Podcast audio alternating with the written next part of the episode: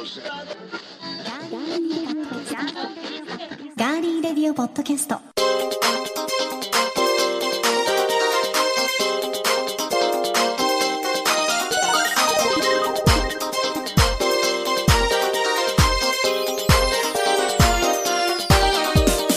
皆さんこんにちは。6月22日火曜日。いかがお過ごしでしょうか？今週も名古屋のスタジオからお送りしていきます。ガーリーレディオポッドキャスト。お相手は高田沙織です。そしてこの方も登場ですディレクターの足立です。よろしくお願いいたしますよろしくお願いします。一泊外してましたね、あなた。勘がいいなもうちょっとね、かうん噛みそうになりましたよ。そうそうそう、はいちょっとねドギマギさせてやろうかなと思ったんですけど、なんかね、ニヤニヤしながら始まったなと思ったんですよ。いろいろここは考えるんですよね、はいうんうんうんどうやって落としてやろうかっていうことがねありますけど一言だけでもスッと行かせてくれってたまに思う時ある。いかないんですよねはいでは早速皆さんから頂いているメッセージご紹介しますはい。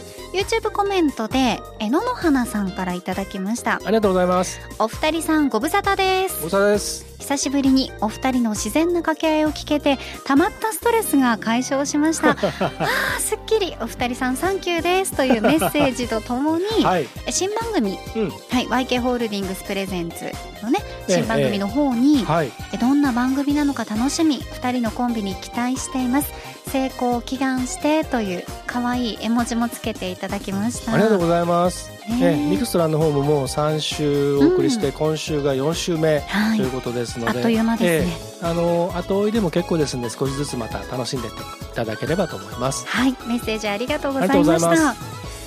さて番組へのメッセージですが今聞いてくださっていますガーリーレディオポッドキャストのページにメッセージフォームがありますそこから送っていただくか番組のツイッターもありますのでぜひフォローしていただいてそちらから送っていただいても OK ですし野のの花さんとかのようにね YouTube からコメントしていただいても OK ですので皆さんからのメッセージお待ちしています。では今回も最後までお付き合いよろしくお願いします。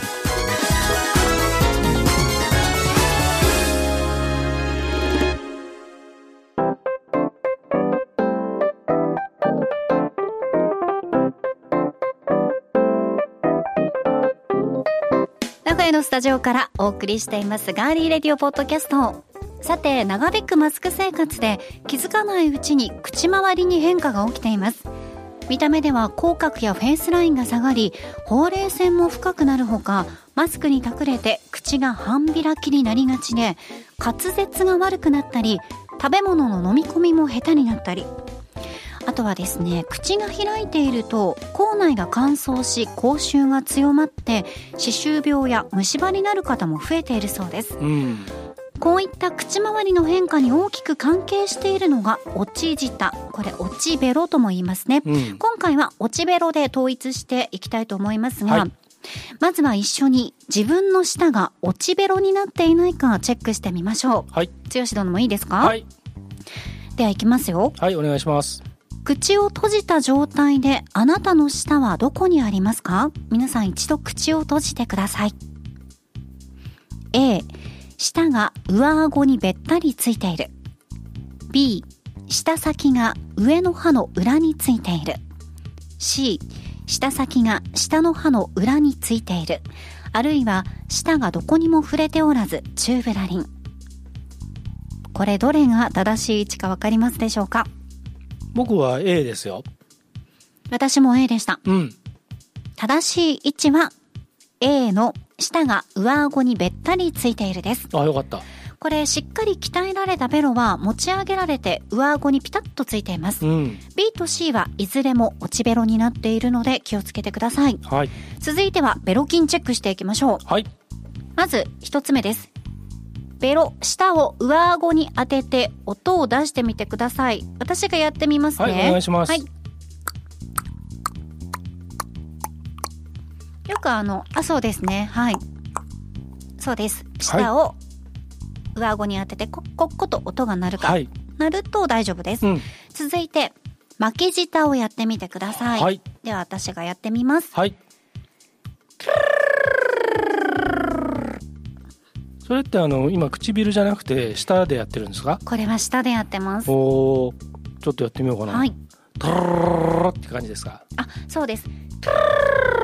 ル高い声の方がいいんですかトゥルルができれば大丈夫ですでいいですかそうですはいはい大丈夫ですよかったこの2つができる方はベロ筋は大丈夫ですが、うんどちらかができなかったり両方ともできない方はベロ筋が衰えている可能性が大ですはいさあセルフチェック皆さんと一緒にやってみましたが落ちベロの人もそうでない人もトレーニングを日々やっていけばベロ筋が鍛えられますのでここからは落ちベロ予防体操をご紹介します。お願いします。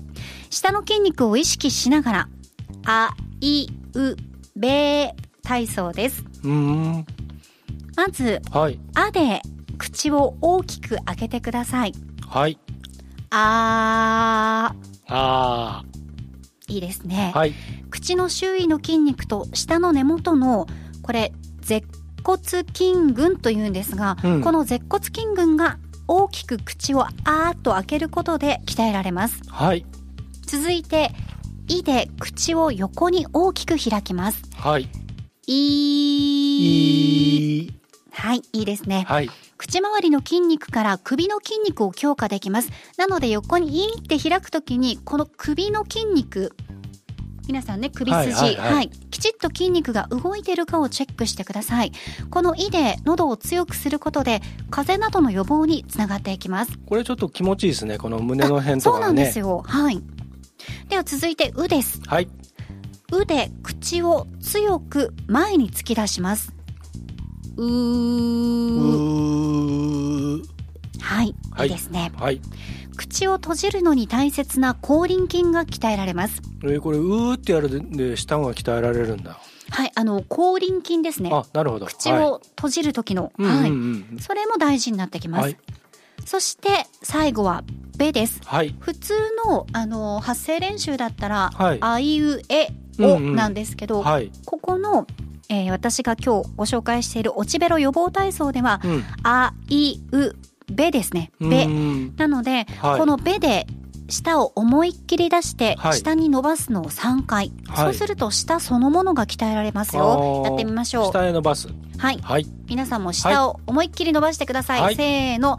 べー。3回ですよ。はい。はいもう1回。ではいそしてもう1回ですではいありがとうございます、舌をですね3回。これでワンセットうん。になっていくんですが、はい。目安として筋肉を意識しながらうん。1日30セット、うん。まあ、ちょっと多いなと思う方は10セットを時間を変えて3回でも OK だそうです。なるほど。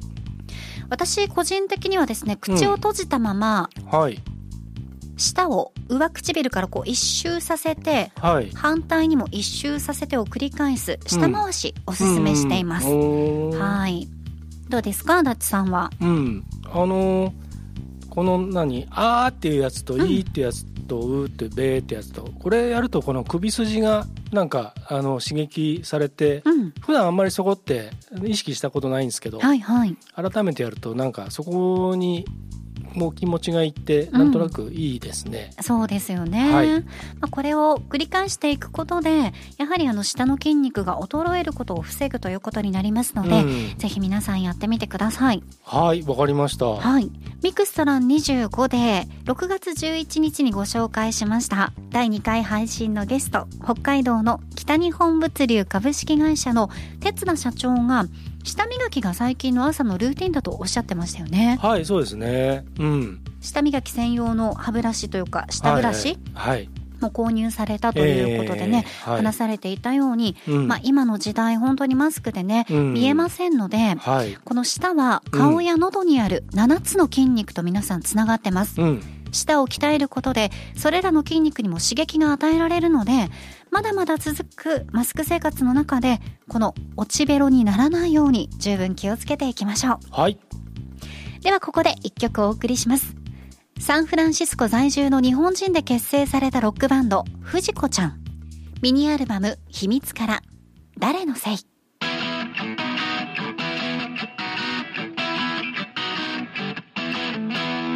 私のせいなのよ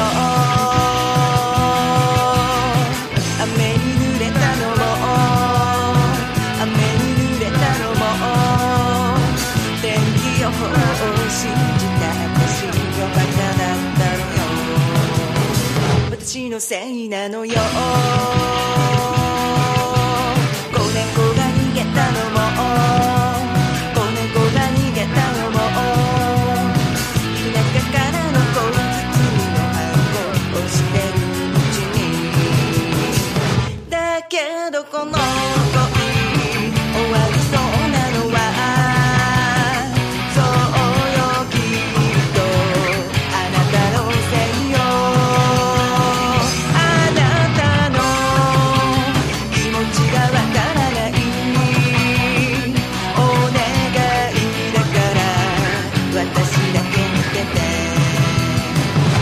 のせいなのよ。電車に遅れたわ電車に遅れたわ買ったばかりのヒールのかかと折れちゃうなんて。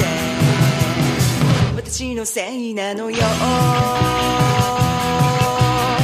寝坊しちゃったわ寝坊しちゃったわお酒に弱い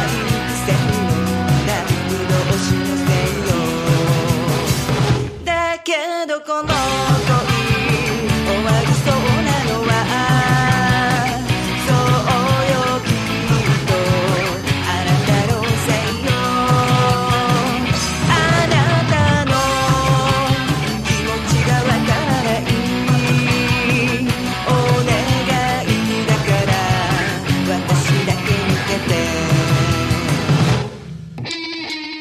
お送りしたのはロックバンド藤子ちゃんのミニアルバム「秘密」から「誰のせい」でした？はい。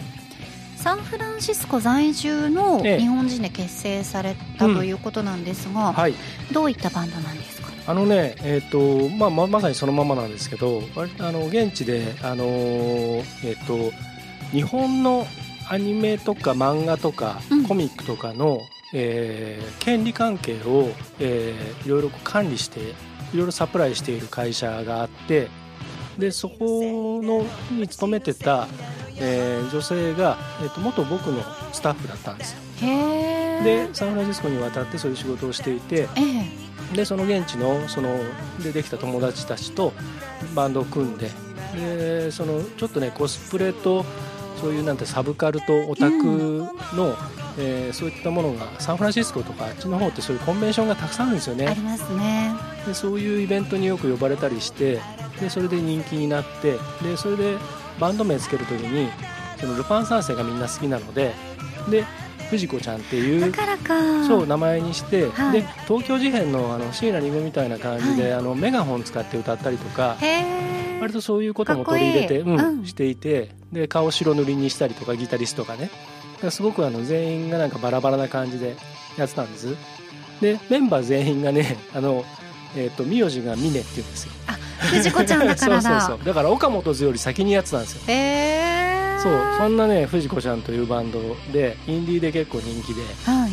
うん、今現在も活動されてる解散はしちゃってるんですけど、はい。でその彼女ももう日本に落ち着いてすっかり落ち着いて日本で今オーガニックな暮らしをしている。へえだいぶ落ち着かれましたね。だいぶだいぶ落ち着いて。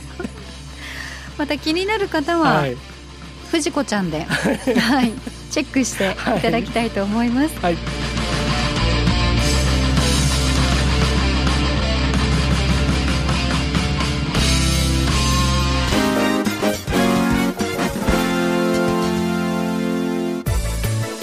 続いては今回の気になるニュース。私高田が今気になっているニュースをご紹介します。それではニュースセンター幸田さんお願いします。はい。お伝えします新型コロナウイルスワクチンの職場接種に関する政府の基本方針が判明し1箇所で最低2000回1000人分の接種を原則とし政府がワクチンや冷凍庫などを提供することが分かりました。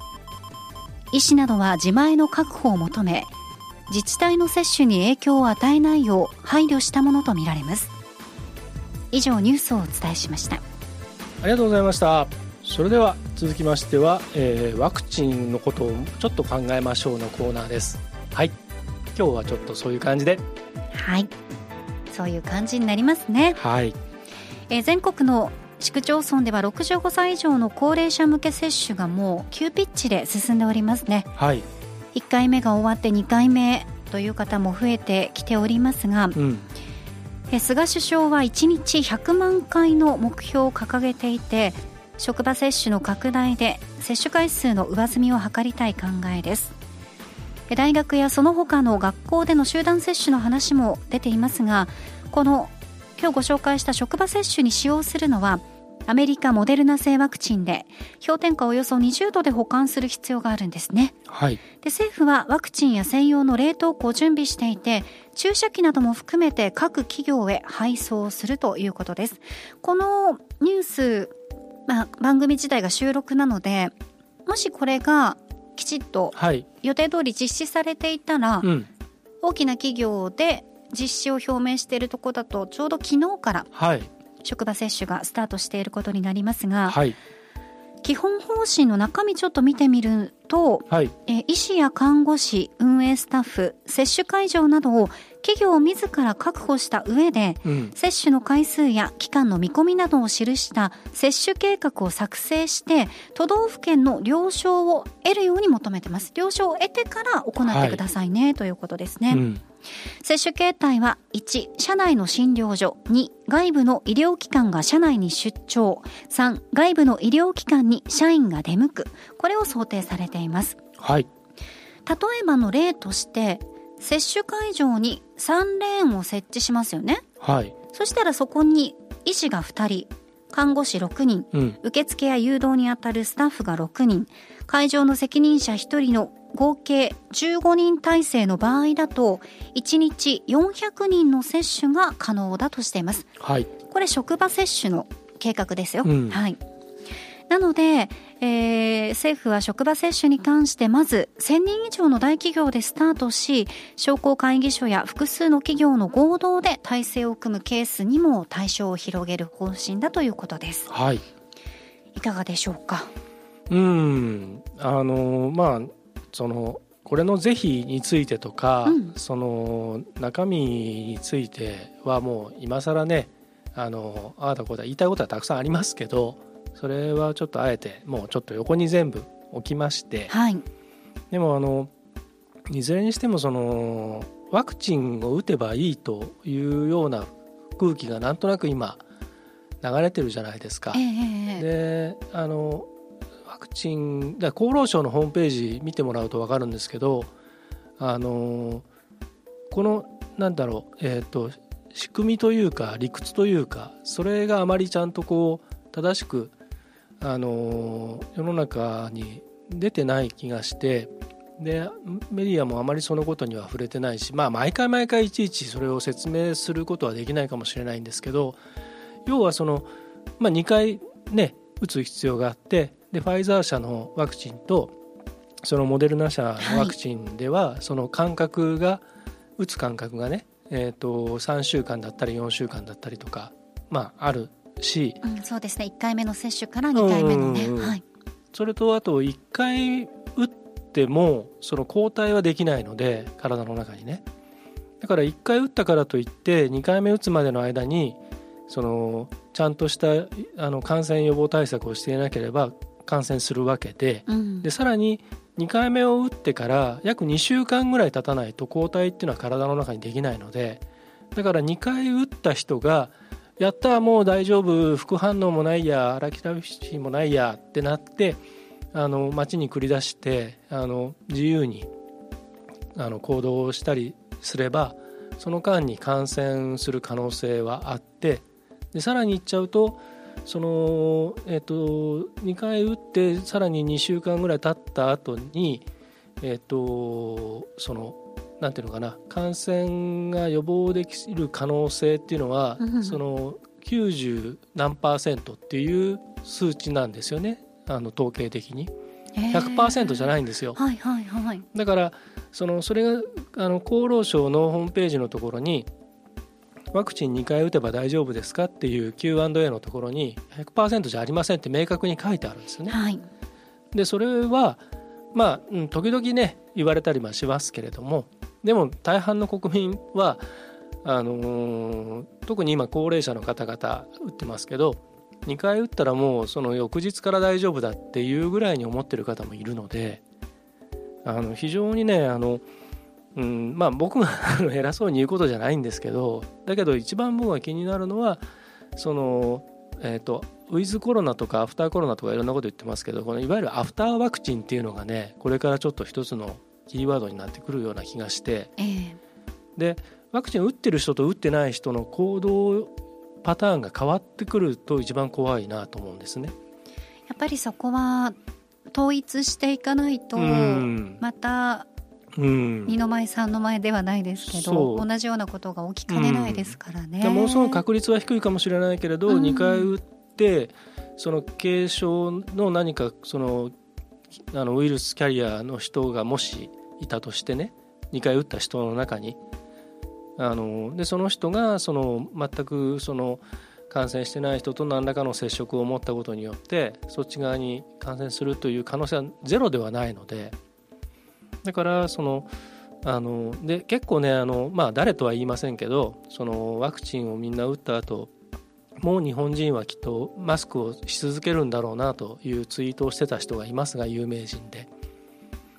でまあでもそれぐらいしとかないと、うん。うん、あの完全にね撲滅うーこの病気はもう全世界で撲滅できましたっていうところまではぱり何らかのそういうちょっと気構えというかね対策はしておくべきだなというのは個人的に思いますね。ねえ。うん、まあ、職場での接種私はあの個人的にとってもいい取り組みだと思うんですよ、はい。学校とかも。うん、ただそのワクチンをうん、冷凍庫を用意していただいたとしてうも、ん保管するのは社員さんじゃないですか、うんそうですね。すんごいプレッシャーじゃないのかなと思います。そうですね。こあの個人的にはね、うんうんそこがすごい大変になってくるんじゃないかなとは思っていますが、はい、はい、そうですね。まあ、あと細かいことを言うと、うんそのいわゆる会場のあの運営体制のシミュレーションがこう載ってますけれども、あのあさっきご紹介した例ですね、うん。医師が2人看護婦士が六6人人。で受付や誘導に当たるスタッフが6 6人人。で会場責任者が1人。で15人で1日400人対応する。えっ、とえっ、とそんな簡単じゃないですよ。はいね。はい。ということです。なかなかまあ現場をねはい。知ると知らないのでははいまたね、発言も変わってきますからね。さあということで、まあ、どうなるかまだ分かりませんけれども、うん。はい。まあ、しばらくはやはり皆さん自衛をしていただきたいなと思いますね。はい。今回の気になるニュース新型コロナウイルスワクチンの職場接種に関する政府の基本方針についてお伝えしました。ではここでお知らせです。はい、今週金曜日6月25日のミクストラン25第4回目は新潟市の松浜自動車株式会社をご紹介してまいります。はい。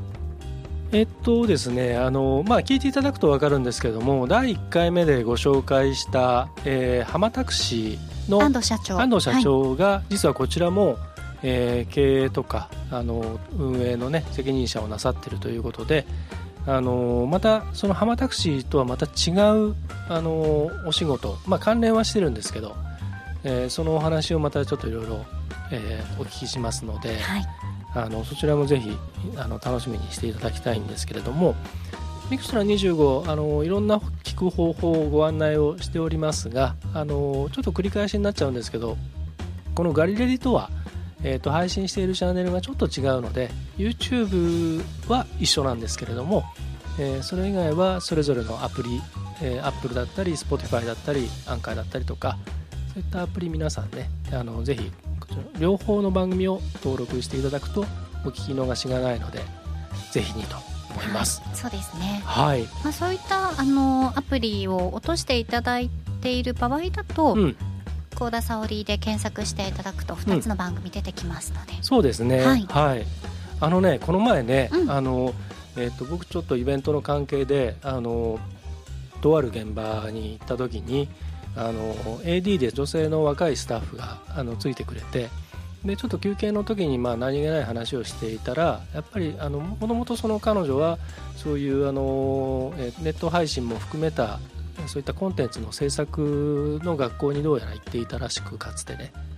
であのまあポッドキャストって知ってるって言ったら「いやあの知ってます」でも今まで使ったことないんですよこのアプリとかっつって、えー、iPhone 使ってたんですけど、はい。iPhone の中にも最初から入ってるじゃないですか。す。はい。でも一切今まで触ったことなかったって。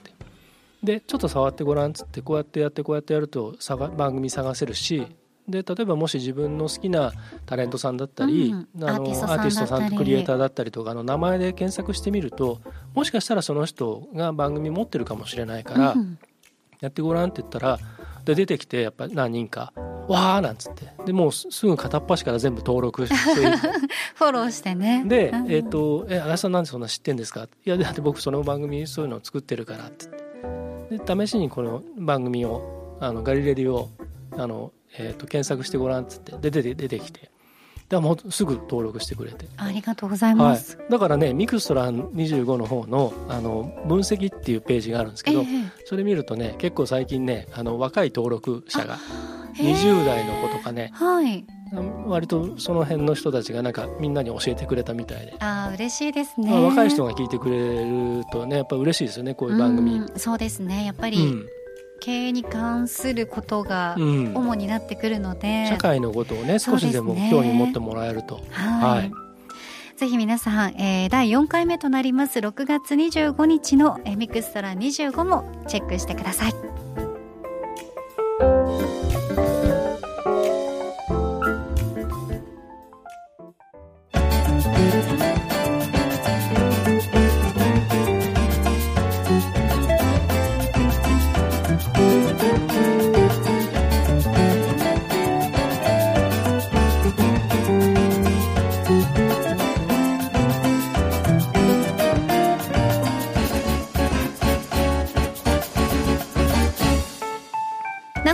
ジオからお送りしてきましたガーリーレディオポッドキャストエンディングのお時間です。ゴンベイさんからはい、YouTube のコメントにいただきましたよ。ありがとうございます。え西岡澄子のモノマネにいただいてます。いつも取り上げていただいてありがとうございます。僕にはその癖はないのですが S っ気ね？M っ気ね？M っ気のことね。っ気はないんですが、はいはい。西岡澄子はかなり似てますね。高評価ちょっとは似てたんだうんうねんだいぶ似てたんじゃない？わかんないけど 似てたんですね、この番組長くゆるく続けてくださいねといただきました、はい。長ゆるで。うん、うんあのー時々じゃあ幸田沙織が、あのー抜き打ちモノマネっていうのやりますからこれから。えそれは足立さんが何か言っていくるんですか？突然あなたが思いついたとねやってくれればいいんですよ。ああそういうことですね、うん。そう予定調和がこの番組はあんまりね好きじゃないじゃないそうですか。ですね。うん、突然ね、うん。なんか振るって前回のあの、い。本当にあった怖い話とか。ああそうですね。前々回？本当です。怖かったですあねー本当怖かったね。ね 傘の話とかね。傘地蔵気をつけてくださいよ。うん。傘王だうん傘を気をつけましょうね、はい。お互いね。ははいい、ありがとうございます、はい、ではエンディング恒例です。はい、まるまるの時に聞きたい曲。じゃあ今週のテーマは、はい。剛殿にお任せいたしました、はい。今あの世界中でね大ブームになっているのが日本のシティ・ポップと言われている、はい。あの80年代とかにねあのヒットしていた曲が今なぜか世界のいろんな人たちが、特に YouTuber のね歌を歌う人たちとかがねあの名曲を日本語でカバーしてうん、歌っていてそれがまた大ヒットになってね。そうそう。あの韓国のうん。DJ さんがね、うん。すごい火を、こそうですね。のシティポップのね火をつけうん。た、あと東南アジアの方とかのねねあのすごい若いですよ女の子たちとねか大ヒットしてそれがなんかリリースされたりそうしてそうそう、ますもんね。去年でしたっけ、足立さんが教えてくれた竹内まりやさんの Plastic Plastic Love、あ,、はい、あれがすごい世界中で流行ってんだよってうん言ってましたもんね、あのジャズ的なアレンジにしてものすごくかっこよくなってるやつねとか、え。あとですね。あ言っちゃった。じゃあそれちょっと置いといて、はい。それをそれにしました、うん私は。はい。プラスチックラブうん。の話のところに戻しましょう、はい。時を戻そう。時を戻そう、はい、じゃあいいですか？うん、いきますか。はい。はい。じゃあえー、っと今日は先行は僕でしたっけ？私です。ですよね。はい。じゃあいきますよ。それでは、えー今週のガリレディレコメンド。言いづらいね。はい。今世界中で大ブーム。日本のシティポップのヒット曲からおすすめの一曲。先行。幸田沙織。松原美樹。真夜中のドア。Stay with me はい。ありがとうございます、ね剛殿がうん。さっきね言いましたけどね。カットしときましたけど。はい。言いましたけどはい。ね、思わず言っちゃいました。そう、はい。あの最近いろんなね、うん。ラジオとかでもよくかかってますけど、はい。カバーされたりもしてますけどやっぱり松原さんの歌声がうん。いいですよね、そうですね。うん。あの僕はあのえっ、とベースギターをこうやって弾いて、あの黙々と不愛想に弾いてるのを自分の YouTube チャンネルに時々上げるんですけど上がってますね松原美樹のこの曲もあの弾いてるんですね。うんはい。でねこんな僕が不愛想に弾いてるのにもかかわらず再生回数やっぱ伸びるんですよね。うーうん。んで割と「いいね」を押してくれたりして、ええええええやっぱそれだけ人気もあるし。それだけねやっぱりいろんな方に届くんでしょうね。いい歌なんだよねちょっと若くしてねお亡くなりになってしまって大変残念ではあるんですけれども。レコードの、あのージャケットうん。に映ってらっしゃった松原さ、うん。んすごいお綺麗な方だなと思いましに綺麗でた、可憐でね、うん、いい人でしたね。はそうあとグーグーガンモのねアニメの歌なんかも歌ってたりするし。ううん。んいろいろとまたこはい。の曲をきっかけに、私も松原美樹さんのうん。楽曲に触れてみたいと思います、ぜひ。はいありがとうございます、はい。では高校行きましょうかね、はい。今世界中で大ブーム。日本のシティポップのヒット曲からおすすめの一曲。高校足立剛。セラビー女は愛に忙しい。時あさこてってれー あのね時 MV あさこさんうん、ね、時あさこさんのこのこの曲の MV を見ていただくと,、はい。えー、とちょっと昔のあのベストヒット USA みたいな雰囲気のうん。感じで DJ が最初に入って、はい。それでは今週この曲をお送りしましょうって紹介している DJ 役がジェーン・スーさんえー、顔は出てないんだけど、はいはい。声声。そうなんだ。そうそうそう。ほんでねあの、まあ、ご存知の方たくさんいるんですけど、はい。時あさこさんのお父さんがねあのサクソフォンプレーヤーで、えー、と山下達郎の「スパークル」とかのあうん。のサクソフォンソロは、時あさこさんのお父さん吹いてたりとか。うんうん。でその彼のその愛弟子のサックスプレーヤーがあの岡崎のジャズストリートで毎年来てくれていてで一緒にあの時さんも、えー岡崎に来てくれたりして演奏してくれたりすんげえいいんでこれぜひ聴いてください。わかりました、はなんか時あさこさんは他の楽曲とか結構私もたくさん聴いてる曲があったりとかするんですけど、あといろんな方のカバうんうんーうん。曲もね、うん。カバーもやされたりはい、してるので、えーちょっとチェックしてみうん、ます、ぜひぜひ。はい。皆さんもぜひシティポップチェックしてみていただきたいと思います、今週も最後までお付き合いいただきましてどうもありがとうございました。ガーリーレディオポッドキャストここまでのお相手はディレクターの嵐でした。そして私高田沙織でした。皆さん来週もお楽しみに。